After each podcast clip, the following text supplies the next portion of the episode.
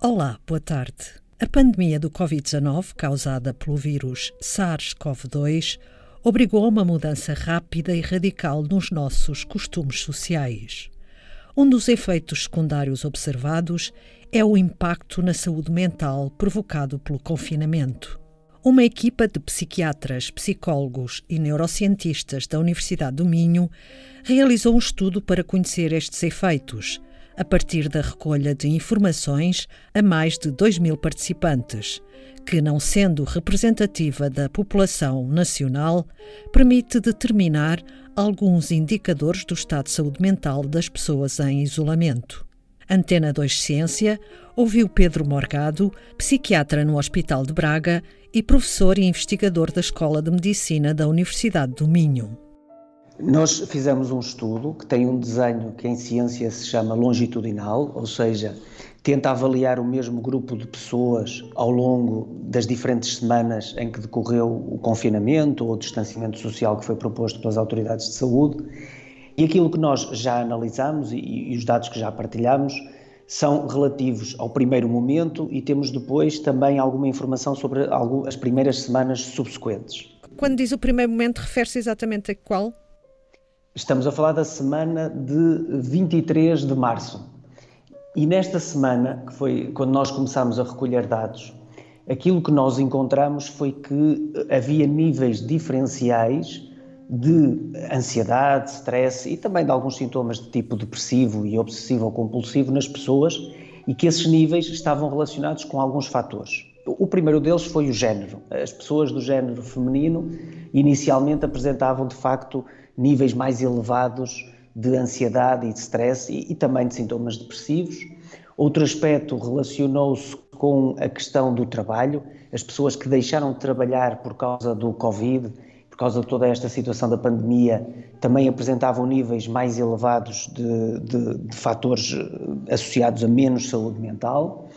Outro aspecto estava relacionado com o consumo de informação, as pessoas que nos diziam que consumiam mais do que uma hora de informação acerca uh, da Covid, acerca da pandemia, também tinham piores indicadores. Questões também materiais e socioeconómicas, como por exemplo a existência de um jardim, revelou-se protetor, as pessoas que dispunham desse espaço em casa acabavam por ter melhores indicadores, tal como o exercício físico. As pessoas que nos diziam que praticavam exercício físico de forma regular também apresentavam no início indicadores melhores em termos de saúde mental ao longo das semanas, o que é que nós observamos? Temos já dados analisados das primeiras quatro semanas e aquilo que nós verificamos é que há uma diminuição da ansiedade e, e, dos níveis de stress, o que é fisiológico, porque há, no fundo, uma adaptação à situação, o, o, o, colocar em contexto aquilo que está a acontecer ao longo dos dias e, e o acreditar e confiar naquilo que está a ser feito pelas autoridades de saúde.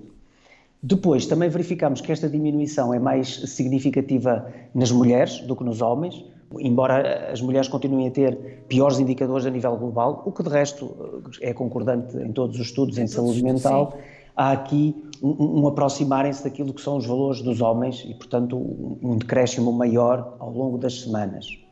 Outro aspecto muito curioso é, é que nós verificamos que as pessoas que passaram a consumir menos informação acerca da pandemia também melhoraram os seus indicadores. Portanto, embora isto não seja um estudo que nos permita perceber qual é que é o efeito que causa o quê, ou seja, se as pessoas por estarem mais ansiosas procuram mais informação ou se em alternativa, procurando mais informação, ficam mais ansiosas, a verdade é que há aqui uma correlação muito interessante entre o consumo de informação e, e os níveis de stress e de ansiedade com quantas pessoas foi feito este estudo e que tipo de consultas é que foram feitas com estas pessoas? Ora bem, este é um estudo que não tem prevista a intervenção. Este estudo específico é um estudo em que apenas recolhemos informação junto das pessoas. Nós conseguimos um painel superior a 2 mil pessoas em Portugal. Também foi passado um estudo em paralelo em algumas pessoas de Espanha mas ao longo deste estudo nós apenas recolhemos informação. Portanto, as pessoas eram convidadas semanalmente a irem preenchendo os inquéritos, nem todas as, o fizeram ao longo de todas as semanas do confinamento, e, portanto há um número decrescente, naturalmente, de participação, Mas, como eu dizia, começámos com duas mil pessoas, as pessoas iam semanalmente recebendo uma série de questionários. Estes questionários são questionários que nos informam não só do contexto pessoal, social, dos hábitos da pessoa, mas também incluem escalas que estão validadas para aferir a quantidade de sintomas de ansiedade, stress, depressão, obsessivo ou compulsivos, algumas características de personalidade.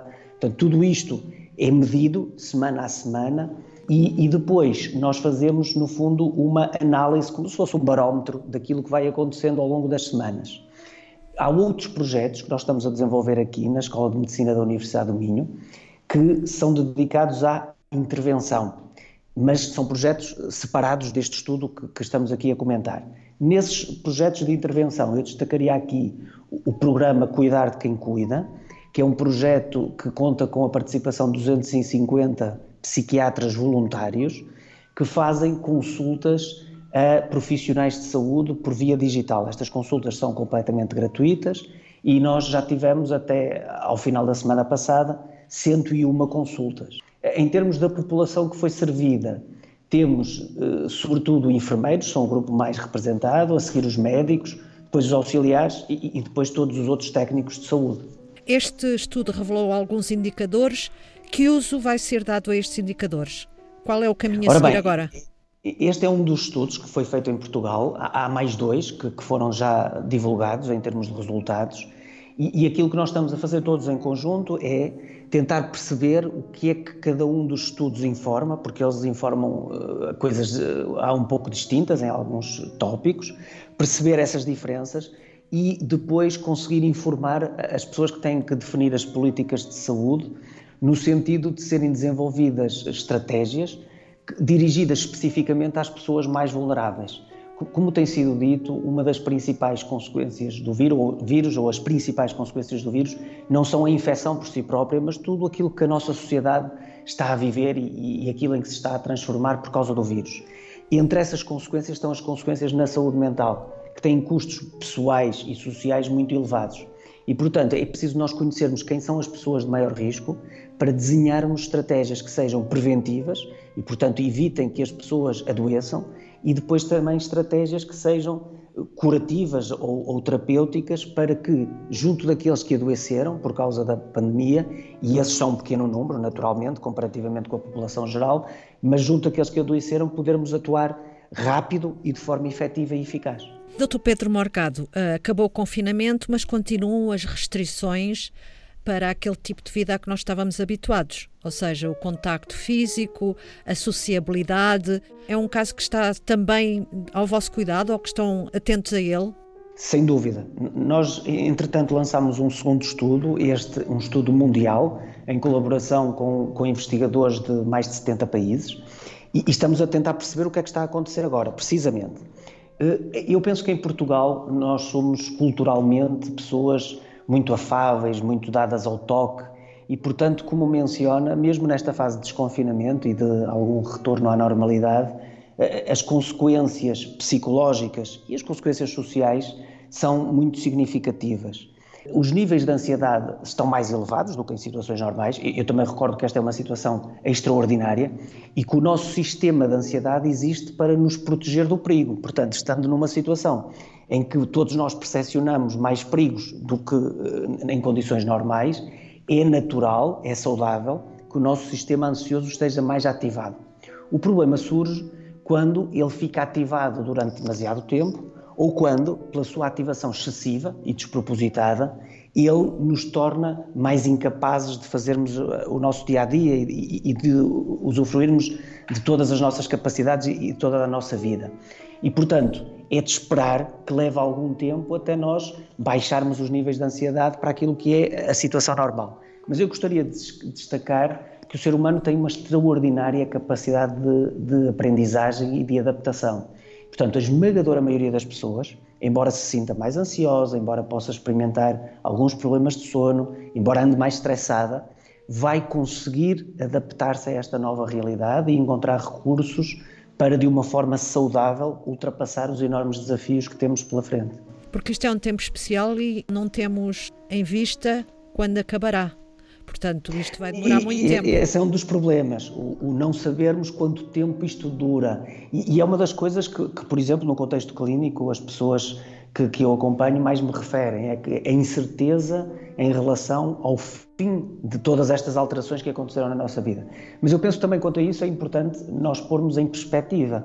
Esta não é a primeira pandemia com que a humanidade se depara e, e noutras pandemias a situação foi ultrapassada com muito menos recursos do que aqueles que nós temos agora. Por outro lado, esta é uma situação que é absolutamente extraordinária, mas que nos está a pôr a todos à prova enquanto sociedade, não está a atingir individualmente cada pessoa. Naturalmente que há aqui custos individuais e que são muito diferentes, eh, desde logo a capacidade económica que as pessoas têm, as pessoas mais vulneráveis economicamente também estão mais vulneráveis nesta, nesta crise pandémica, mas estamos todos a viver este problema eh, coletivamente.